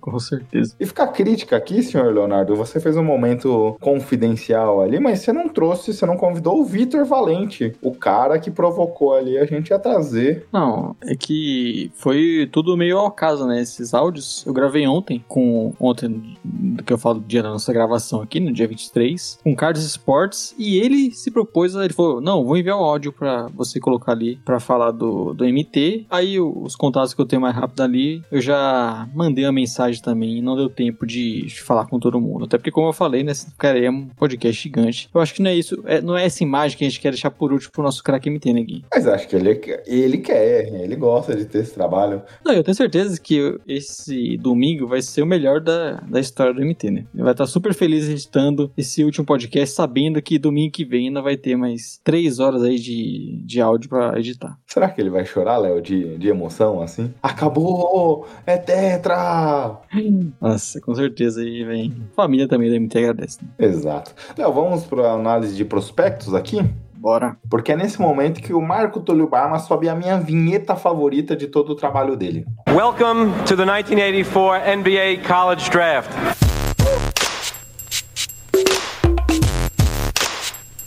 With the first pick in the 1997 NBA Draft, the San Antonio Spurs select Tim Duncan. The Houston Rockets select Yao Ming, Kobe Bryant, Anthony Bennett Whoa! of Toronto, Canada.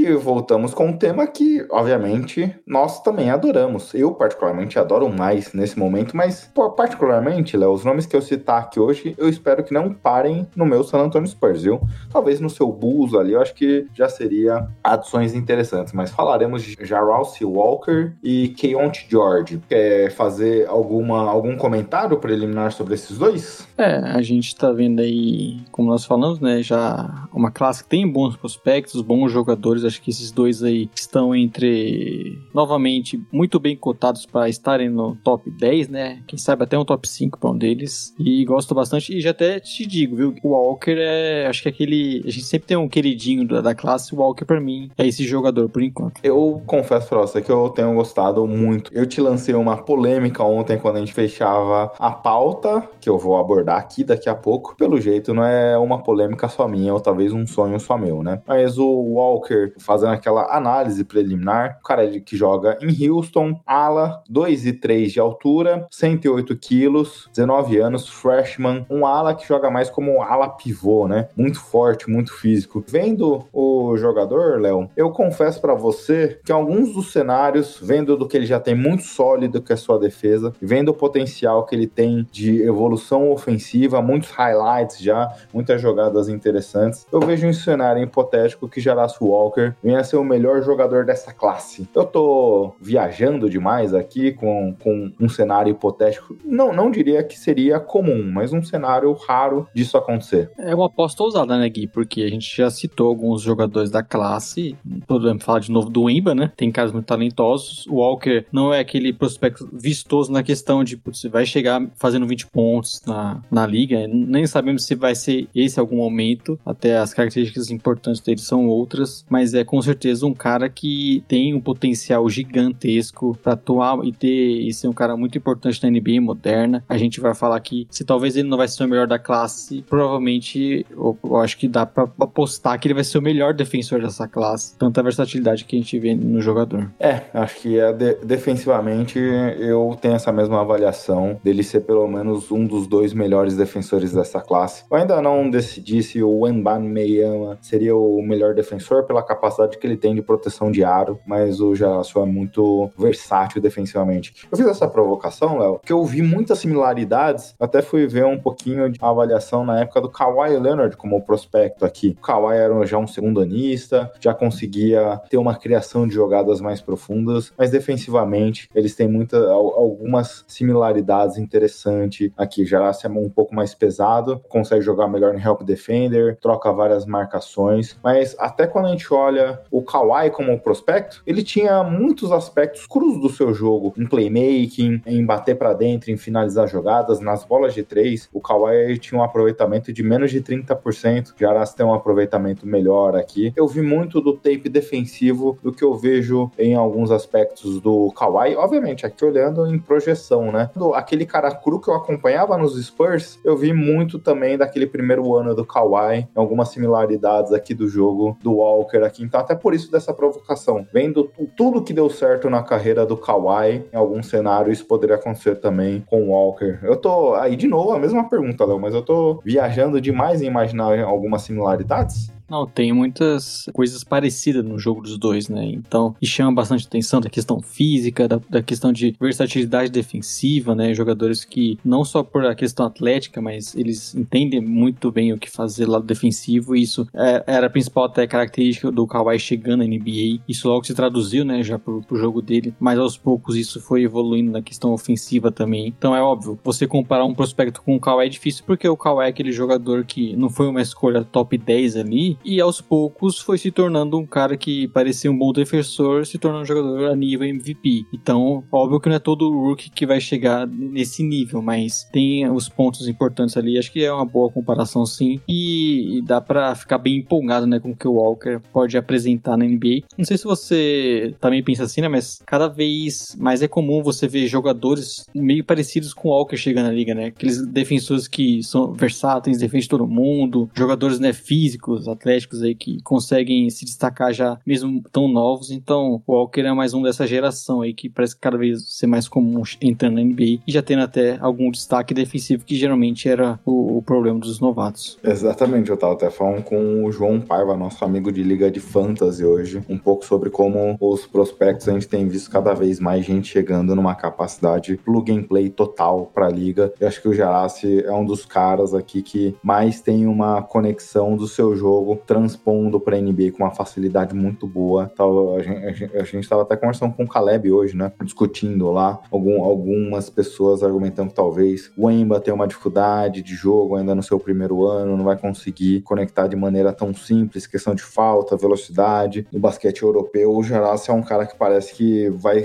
conseguir rapidamente se conectar na NBA. Obviamente, isso é um ponto bacana. Ele é, como você falou, é um cara que tem muita capacidade defensiva, troca de marcação marcação, consegue marcar armadores mais baixos, veloz, corrida lateral, consegue usar bem seu corpo para tirar vantagem física sobre esses jogadores menores, consegue marcar lá embaixo, 2 e 3, mas sabe usar muito bem seu físico, boa leitura coletiva, atua como help defender, atua na movimentação sem a bola para atacar a proteção do, do aro quando alguém tá indo para finalizar jogadas. É um cara que consegue se posicionar muito bem, parece ocupar. Eu lembro quando a gente falava em alguns momentos, não sei se você se recorda, no primeiro ano, Jonathan Isaac, lá do Magic, parecia estar em todos os lugares da quadra, atuando como help defender. A bola atravessava a quadra por uma zona morta, ele ia, conseguia se aproximar do jogador, se recuperava. Eu vejo muito dessa capacidade física e de leitura do Jarassi aqui, defensivamente, de basicamente ocupar todos os cantos da quadra. É, ele esse jogador que tem essa capacidade, né, de, além de ter a parte física, ele está sempre bem posicionado, como você falou, ajudando na cobertura aí do garrafão. A gente vê alguns jogos recentes aí, né, de vários tocos e muito nessa situação de, de ajudando a proteger a infiltração de outros jogadores. Então, é um cara que tem essa qualidade que é super importante aí, é, de você ter alguns alas nesse nível hoje na NBA. E ele é aquele defensor que é versátil não só por marcar diversas posições, é por conta do seu porte físico de conseguir lidar com isso, é por essa característica no mano a mano, a gente vê diversos uh, momentos, alguns armadores até mais baixos e velozes passando por ele, e é aquele momento que eles se enganam, né? Eles acham que vão conseguir uma, band uma bandeja aí, aí o, o Jardim consegue se, se recuperar da toco, contestar bem o arremesso, então é um, é um jogador que uh, defensivamente parece muito completo e é difícil imaginar que isso não se traduza para NBA. Né? É, ele tem e sabe usar muito bem, né, Léo? Marcações individuais, mãos ativas, consegue roubar muito passe, consegue impedir a, o jogador de subir para finalizar, fora da bola, a leitura de posicionamento. E além disso, é aquele cara que chega já traz uma energia muito grande. Ele entra em quadra, contamina o ambiente de maneira geral, muito físico, se dedica em todas as bolas, muito vocal, tende a chegar já podendo fazer, é, ser uma liderança e traz muita energia para dentro de quadra. É, ele é esse jogador que sempre joga com muita intensidade, né? Muita energia, como você falou,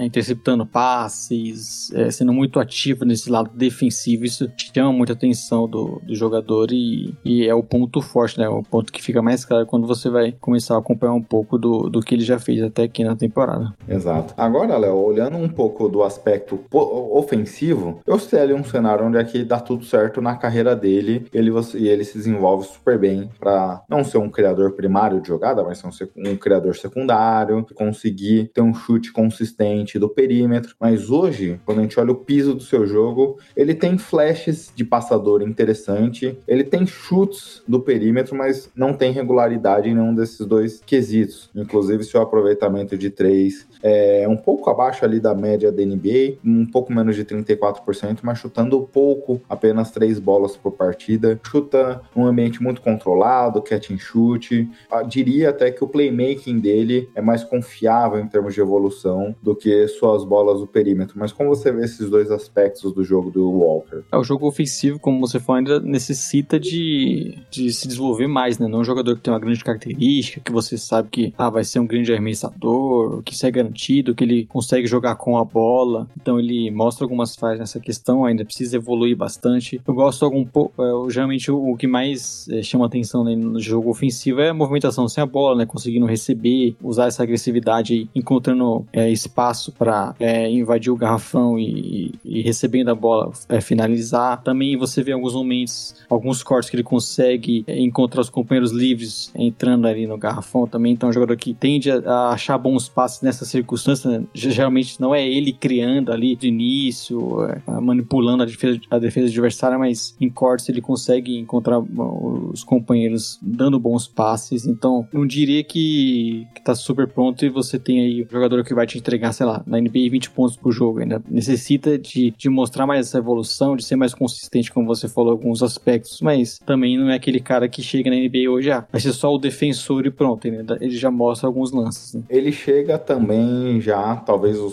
grande aspecto do seu jogo, é batendo para dentro do, do aro, seja através dos cutters, seja em algumas ações com a bola dentro dos drives. Isso ele já chega contribuindo de imediato, né? É um excelente pontuador ali, próximo do aro, sabe usar muito bem seu corpo, sabe usar a velocidade para pontuar. Ele consegue utilizar bem essa parte né, física, se movimentando sem a bola. Então, no geral, o que você mais vê ali no jogo dele hoje, ofensivo, é isso. Ainda é um jogador que carece de melhorar jogando com a bola, criando seu próprio arremesso, mas também não dá para ficar pessimista nisso. Exato. Essa é a avaliação de maneira geral, né, Léo? Eu, eu citei o Kawhi, e obviamente o Kawhi é um chute muito alto. Você vê alguma comparação mais realista do Jarassi? Putz, então, eu vi, eu Até como eu citei, né? Você vê alguns jogadores que têm alguns aspectos parecidos que entraram recentemente, né? Sei lá, um Scottie Barnes da vida, mas óbvio que cada um com suas diferenças, né? Acho que até o Walker precisando evoluir um pouco na questão ofensiva, o, o Barnes me parece já um passador melhor, um cara conseguir criar mais, né? Só que esse lado defensivo acaba se destacando, então eu fico meio que nesses jogadores recentes que a gente viu aí se destacando já, marcando todas as posições e tudo mais, né? É, eu pensei um pouco nesse sentido, mas eu achei o, o Jarassi um pouco, um pouco, não só um pouco, né? Mas mais forte, fisicamente, assim, não olhar o aspecto do jogo, mas fisicamente ele me lembra até o Isaiah Stewart, assim, um pouco. É, um cara.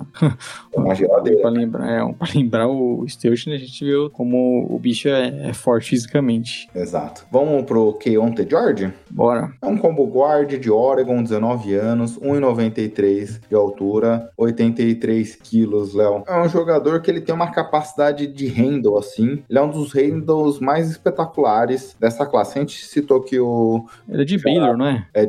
Eu falei Oregon, desculpa, Isso. Baylor. Isso, Baylor, desculpa. Confundi aqui na anotação. Mas ele tem um handle fantástico, Léo. Acho que é, essa é a grande, o grande destaque dele. Como eu fiz a análise ali primária do Jaras, quer fazer do Keontae aqui? É, ele é um jogador também atlético, né, e forte pra posição ali, de os combo guard, mas é, ele, como você falou, ele consegue criar, é, jogar muito bem ali com a bola. Ele, ele- desses caras que tive a oportunidade de, de ver bastante aí na, é nessa, desses rooks que devem chegar na NBA, é com certeza um dos caras que mais consegue criar espaço, por exemplo, pra é, criar separação, pra conseguir bons arremessos e, e pontuar de diversas formas. Então, é um cara que chama bastante atenção nisso, esse combo guard aí que, que tem muito espaço hoje na NBA, porque também consegue jogar sem a bola. Acho que até o melhor momento dele né, no seu estilo de jogo é jogando sem a bola. Então, é um cara que chama bastante atenção por essas, essas características e, e também vem se destacando e crescendo aí nos, nos mocks, né? É, porque ele jogando sem a bola, ele acaba sendo mais eficiente, né? Acho que o grande problema dele com a bola é a sua ineficiência. Por exemplo, ele tem uma taxa de turnover por assistências nula, basicamente. Ele comete mais turnover do que assistência. Ele tem uma taxa de aproveitamento do chute ruins ali pós-drible. Ele vai buscar uma eficiência maior quando ele tá no catch and shoot, em atuações. Mas ele, como eu comentei, ele é um cara que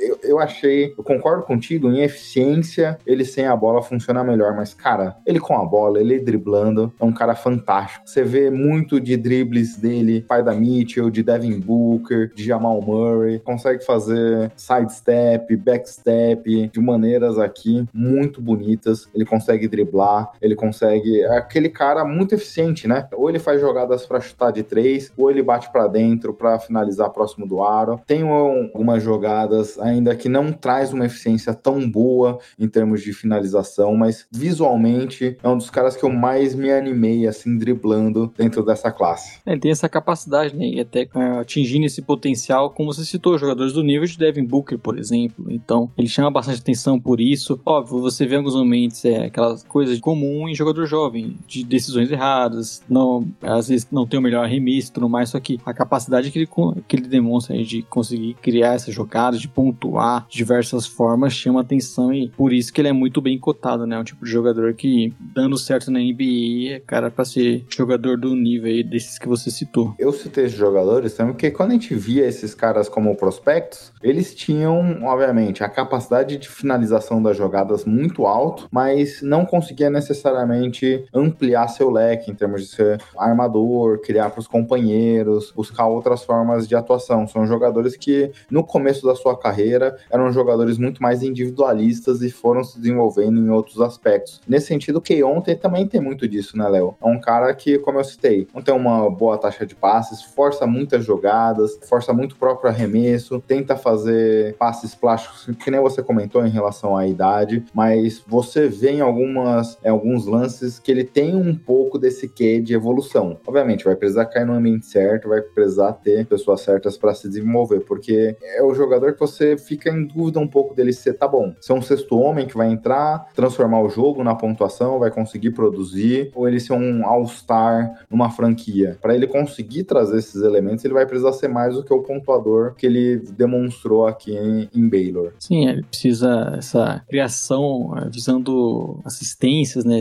de enxergar melhor isso e de ser esse jogador que também consegue jogar dessa forma coletiva que é importante, né? Ele precisa, ele tem essa capacidade de pontuação, de jogar sem a bola, mas também também é muito necessário jogar com a bola hoje e ter essa visão de encontrar os companheiros livres e tudo mais. Isso é, é sempre algo que a gente espera que esses, esses jovens vão demonstrando ao longo da sua, da sua carreira na NBA, né? Então é um ponto que com certeza não se destacou ainda, mas que dá para visando a qualidade e outros jogadores que chegaram na liga também, né? Por exemplo, sei lá, o Bradley Bill da vida. Então você tem esses caras que acabam sendo que deram certo e, e conseguiram também deixar de ser só um pontuador, um cara que também é muitas vezes um armador e encontra os melhores arremessos, né? Mas gostei, Sessomen, Léo, tem uma vantagem dele para não ser apenas isso, né? Porque ele tem uma capacidade defensiva aqui muito boa. A sua leitura defensiva é um diferencial. Ele tem a capacidade de armação, mas confesso a você que vendo ele defensivamente eu fiquei mais animado até do que ofensivamente, porque ele chega como um dos grandes armadores com capacidades defensivas dessa classe. Sua leitura com ou sem a bola, super dedicados defensivamente, ele correndo pelo tráfego, escapando de é, paredes, de bloqueios para conseguir seguir vivo na jogada, é, é balé, é, é algo fantástico é um bailarino com os pés, como diria o outro, consegue conter as infiltrações, sabe usar muito bem o corpo, sem usar as mãos, usando o peito para absorver contato e seguindo na jogada, antecipação para conter infiltrações, para bloquear chutes de três. É um cara que tem uma leitura defensiva muito boa. É um tipo de armador defensivo que chama bastante atenção porque é dessa agressividade, né, como você falou de passando em bloqueios, de ser esse jogador muito esforçado que é sempre algo que chama a atenção desses, desses caras que acabam é, muitas vezes tendo é, a desvantagem física, né, de tamanho, de lidar com jogadores maiores, mas ele consegue ali estar é, tá sempre é, sendo agressivo, defendendo muito bem, é um cara, um jogador muito inteligente nesse lado da quadra, então também é mais um ponto de destaque, né? Não é sempre que você tem um jogador com essa capacidade, pode ter essa capacidade ofensiva, mas que também traz esse lado defensivo que talvez seja até algo mais seguro na, no jogo dele, como você falou. Mas um ponto que talvez pode ser um fator defensivo que será explorado, e a gente tem visto, que até debateu um pouco isso com o Lauro, jogadores muito magros sendo explorados Sim. fisicamente, né? Ele pesa menos de 90 quilos, então é, é, é, a minha única preocupação do lado defensivo aqui, e até projetando ofensivamente, porque ele infiltra muito bem, então com os jogadores, tudo bem que a NBA vem ficando cada vez mais leve de alguma forma, esses aspectos do jogo me preocupam um pouco em relação ao seu encaixe da NCAA para NBA. É, com certeza, é. questão física é sempre uma. Não é sempre uma questão, a gente tá, cada vez mais tá vendo os jogadores as aberrações chegando em NBA, mas para muitos desses jovens necessitam bastante ainda de uma evolução nesse lado físico para poder lidar, né, com os caras na NBA. Aquele ponto, Léo, agora pra gente fechando também, porque ofensivamente, voltando para esse aspecto, como você vê esse combo dele da criatividade versus turnover versus ineficiência? Você acha que ele vai conseguir buscar esse equilíbrio do seu jogo? É, eu sou um cara que, como eu falei, o meu queridinho é, na classe acaba sendo o outro que a gente citou. É, não tenho tanta garantia assim com o Keionte, mas eu gosto do que ele é capaz, de alguns momentos que ele mostra nos dois lados da quadra e como você citou, o lado ofensivo também, a questão de, de poder ser esse pontuador que consegue, é, como eu falei, criar separação em muitos momentos, dar bons arremessos. Então eu, a tendência, eu sempre penso que esses caras é, têm muita chance de evoluir porque são muito jovens ainda e, e chegando, caindo num bom ambiente, num bom lugar, é, eles têm essa, eles podem continuar essa evolução e para mim também é, segue dessa forma. Eu acho que pode ser um jogador aí que jogar ao lado de outro armador que tem mais, tem mais volume e tudo mais, ou sendo também o cara que acaba é, tendo mais essa, essa parte do ataque. Eu tenho boas é, esperanças que ele vai ser esse, esse jogador aí mais, é mais eficiente, tomando melhores decisões, desenvolvendo mais essa questão aí de, de também criar para os companheiros, como eu falei. Já vejo ele sendo muito bom aí nesse lado jogando sem a bola, recebendo no catch and shoot, recebendo e se movimentando. Então, tendência com que ele demonstrou que possa ser mais do que a gente falou, né? De ser às vezes um sexto homem. Pode ser um cara aí mais importante uma franquia. E você faz aquela comparação marota com o que ontem ou não consegue pensar em nenhum nome? Não, até citei o Bradley Bill, mas pouco diferente na questão defensiva, né? Como a gente falou, ele se destaca bastante defensivamente. Mas no jogo eu vi até mais é, parecido com o Bill ali no seu início de carreira, um cara mais voltado para sua pontuação, né? Então.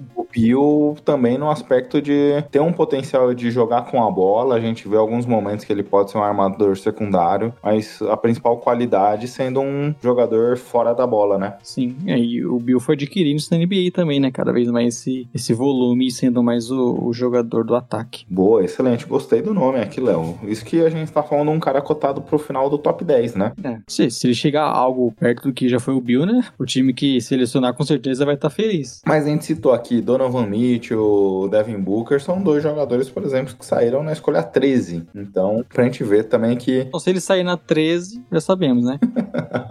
Exato, Léo. Bem, finalizamos aqui a última análise de NBA, NCAA, basquete, um podcast editado pelo Marco Tolio Baiman. Eu tô sendo muito dramático hoje? E você tá confiando muito também. Quem, quem te garante que ele não tá fechado com outro, com outro podcast aqui? Cara, seria, seria uma surpresa, assim, tipo, putz, nem brinca com isso, Léo. Ia ser pior que traição, viu? Tipo, o Vitor Pereira saiu do Corinthians, fez tudo aquilo. Um mês depois ele tá no Flamengo. Porra, agora eu fiquei preocupado, viu? Agora eu fiquei preocupado. Bem, mas para mudar de assunto, Léo, e para talvez ferrar o Marco Túlio Barma, acabo de perceber que a segunda parte eu não coloquei para gravar meu gravador, viu? Aí sim. Ai, ai. Grande momento. Grande momento. Mas vamos para as dicas culturais, então? Bora. Quer começar? Eu queria, Gui, trazer nesse podcast, até aproveitando para roubar um pouco, né? O que, que você achou dessa repescagem do Big Brother? Bom ponto, Léo. Cara, a gente precisa começar com os fatos, né? A gente gravava nessa mesma hora, há uma semana atrás, Guimês sapatos sendo expulsos da edição. A gente teve o Gaga apertando o botão do vou embora mais cedo. Era muita gente saindo, né? Mas da forma como foi, eu não sei se eu gostei, viu? Eu até assisti ontem para ver um pouco da dinâmica da casa. Teve a questão que eu não sei se foi de maneira proposital ou não, vazaram a imagem pros, pros participantes e tudo mais. Mas, putz, ver a situação do nosso querido Fred Nicásio no meio dos racistas lá, foi um negócio que eu fiquei bem incomodado. A gente viu o Guimê e o Sapato não sendo convidados para essa etapa, é, foram até expulsos, né? Assédio. Me, me doeu ver é, a postura do agrotóxico lá e do, da Key Alves com, com o nosso querido doutor, viu? É, é.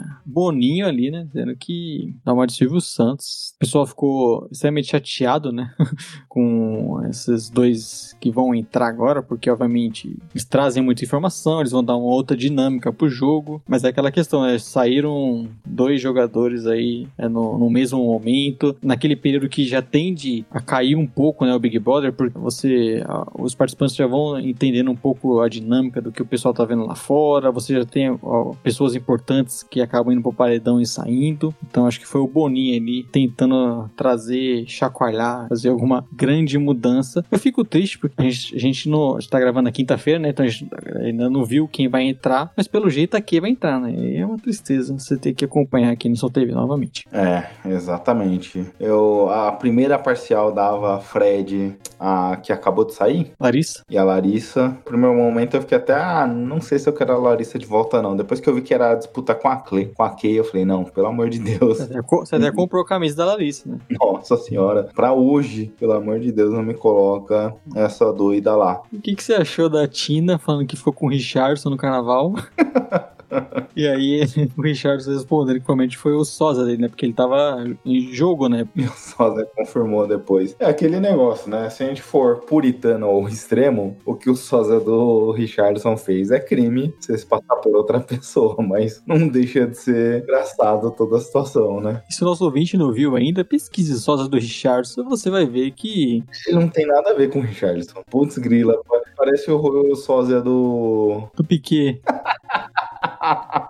o sósia do Piquet não tem nada a ver com o Piquet, velho. É só um loiro barbudo. Putz, grila. Nada não, a ver. E a, e a, Tina caiu nessa, né? Confesso que eu pagaria para ver a reação dela saindo aí da, dessa casa e, e vendo essa, essa notícia. Essa foi muito boa, realmente. Essa foi muito boa. Mas, é, vamos ver como é que vai se dar hoje, né? Eu particularmente torço que a Kay não entre, que olha, ninguém merece essa pessoa do jeito que ela é. Mas olha, preciso confessar, viu, Léo? Eu, eu, durante o programa, não tinha visto o cowboy tão, tão saidinho assim. Com- Esse cara é o típico playboyzão bobão que não sabe de nada, né? Nossa. Que gastou toda a energia com os músculos e nada com o cérebro. Que, pelo amor de Deus, cara sem sal nenhum. Cara, é aquilo, né? Você ter que ver o cowboy na sua TV é lastimável. Ela é uma boa, uma boa dica cultural aqui pra gente debater, viu? É, até falar porque talvez seja o último momento que a gente vai citar o Big Brother aqui, né? Como eu falei, o jogo já tá chegando naquele momento que você acaba esquecendo um pouco. Exatamente. É, e daqui a pouco tem playoffs, né? Então aí quem liga pra Big Brother. A minha dica cultural, você até antecipou convidando o nosso querido amigo Tiaguinho ali mais cedo pra fazer a despedida do MT aqui do Splash Brothers. E eu ia trazer a indicação essa semana porque o MT comentou que já editou um podcast dele, mas eu ia indicar o outro que ele participa, que é o Vrum Vrum Podcast, sobre Fórmula 1, aproveitando aí que a gente tá caminhando esse fim de semana pra segunda etapa da Fórmula 1.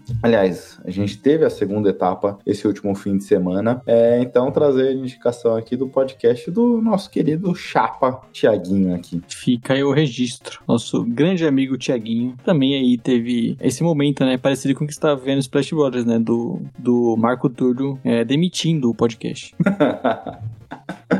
Exatamente. Bem, Léo, é isso, né? Uma edição ali mais ou menos de duas horas, quase, uma hora e cinquenta. Exato. Pra fechar, né? Uma hora e cinquenta de material bruto. E você não quer aproveitar, Gui, que é o momento de edição ali do Crack MT e pedir alguma coisa, pedir algum barulho, algum áudio aí diferenciado? Pô, pode ser, pode ser. Cara, MT, sobe o som de daquela corneta meio que dos Simpsons.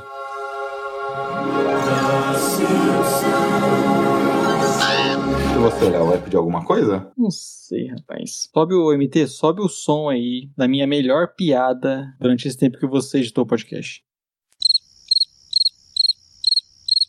Mais de 100 edições com, edição, com o MT aqui. E, aliás, Léo, é bom, né? Não sei se todo mundo ficou até aqui, porque as dicas culturais tem um pessoal que abandona, mas agora, aparentemente, por enquanto, o projeto é seguir solo sem nenhum. O MT é insubstituível, né? Então, nessa situação, a gente vai a gente editar daqui. Exato, e a gente vai ver quem é de verdade, né, Gui? quem se mantém com Splash Borders nesse período. É, o MT prometeu que ia deixar uma cartinha de boas práticas pra edição pra gente, né? Tô esperando aqui pra, pra saber se, se ele não deixar, Léo. Provavelmente ele vai trabalhar aí com outro podcast de basquete, vai querer É. nos prejudicar. viu? Ou ele vai dar dicas erradas também, Gui?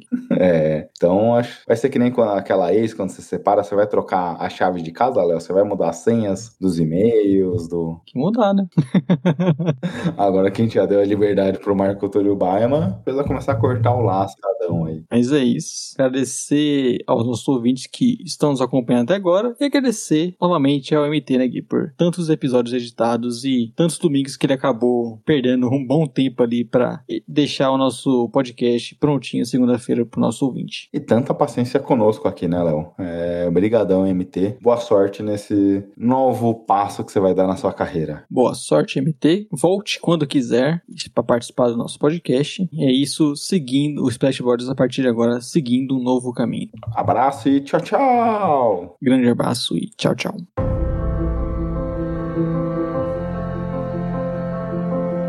The San Antonio Spurs are your world champions. Oh, blocked by James. 15 fourth quarter points by Kawhi Leonard. It's good. Kevin Durant from downtown.